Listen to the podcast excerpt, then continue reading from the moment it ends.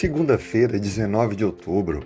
Bem-vindo ao podcast comentando a lição com aprendizado sobre a palavra de Deus. Eu me chamo Fanuel, estou como pastor da Igreja Adventista do Marco é muito bom ter você aqui comigo. O nosso estudo de hoje tem como título a pergunta de Leibniz. Esse estudioso disse que algo que ficou marcado.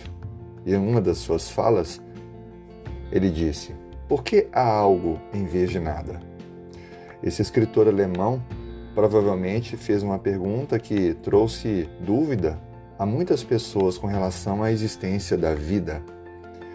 Quando nós olhamos para a Bíblia, nós não encontramos em nenhum momento a, o esforço para provar a existência de Deus, mas a Bíblia apenas assume que Deus existe. Que Deus não apenas existe, mas ele interage conosco. Interessante notarmos que, logo no início, em Gênesis 1, a Bíblia descreve: No princípio criou Deus os céus e a terra. Se ele criou, é porque ele já existia. Ele é eterno, pré-existente, não tem início e não tem fim. Assim sendo, a Bíblia não se preocupa em ficar dando detalhes sobre como Deus existe, mas apenas ela afirma que Ele existe. É claro que precisamos ter fé e não devemos de forma alguma ficar tentando usar a mente finita e tão limitada que temos para argumentar em relação a explicações com a existência de Deus. Temos que crer, e a Bíblia descreve que sem fé é impossível agradar a Deus.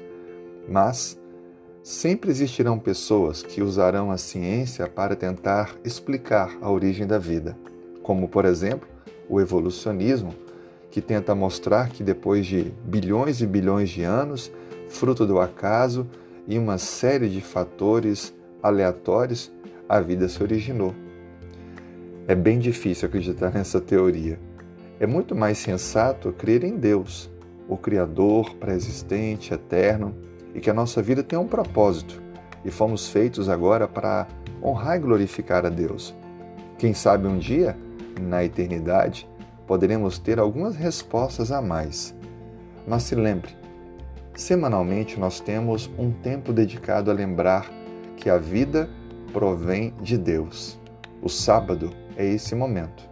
Por isso temos um sétimo da nossa semana dedicado, e assim deve ser, para reconhecer Deus como o Criador dos céus e da terra.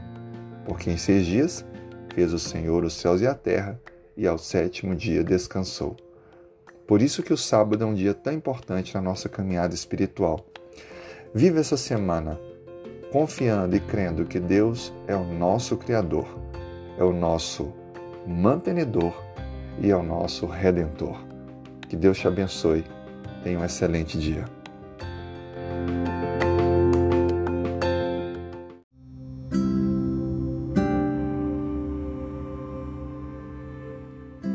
19 de outubro, segunda-feira.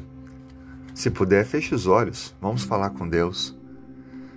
Senhor, louvamos o teu nome porque tu és o nosso Senhor, o Criador dos céus e da terra. Louvamos o teu nome porque és o nosso Criador, nos sustenta e também o Senhor proveu o plano da redenção. E na pessoa maravilhosa de Cristo, deste a vida em nosso lugar, venceste a morte e nos oferta agora a eternidade. Muito obrigado por isso. Colocamos a nossa vida e esse dia em tuas mãos. Cada atitude, decisão, cada passo que formos dar, que sejam conduzidos pelo teu Espírito Santo, para que tudo façamos e coopere para estarmos mais próximos de, ti e do teu plano de amor. Seja abençoando agora este amigo esta amiga que ora comigo. Tu conheces os detalhes, as necessidades específicas que esta pessoa tem. E eu apresento, Senhor, por favor, todas elas diante de Ti.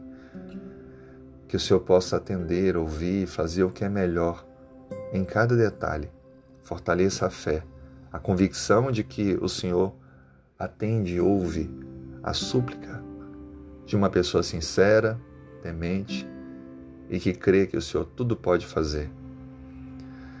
Cuida, Senhor Deus, da nossa família, do nosso lar, nos proteja deste mundo mau e violento, aumente-nos a fé e a esperança e nos prepare para a tua breve volta para vivermos a eternidade. É o que nós te pedimos em nome de Jesus. Amém.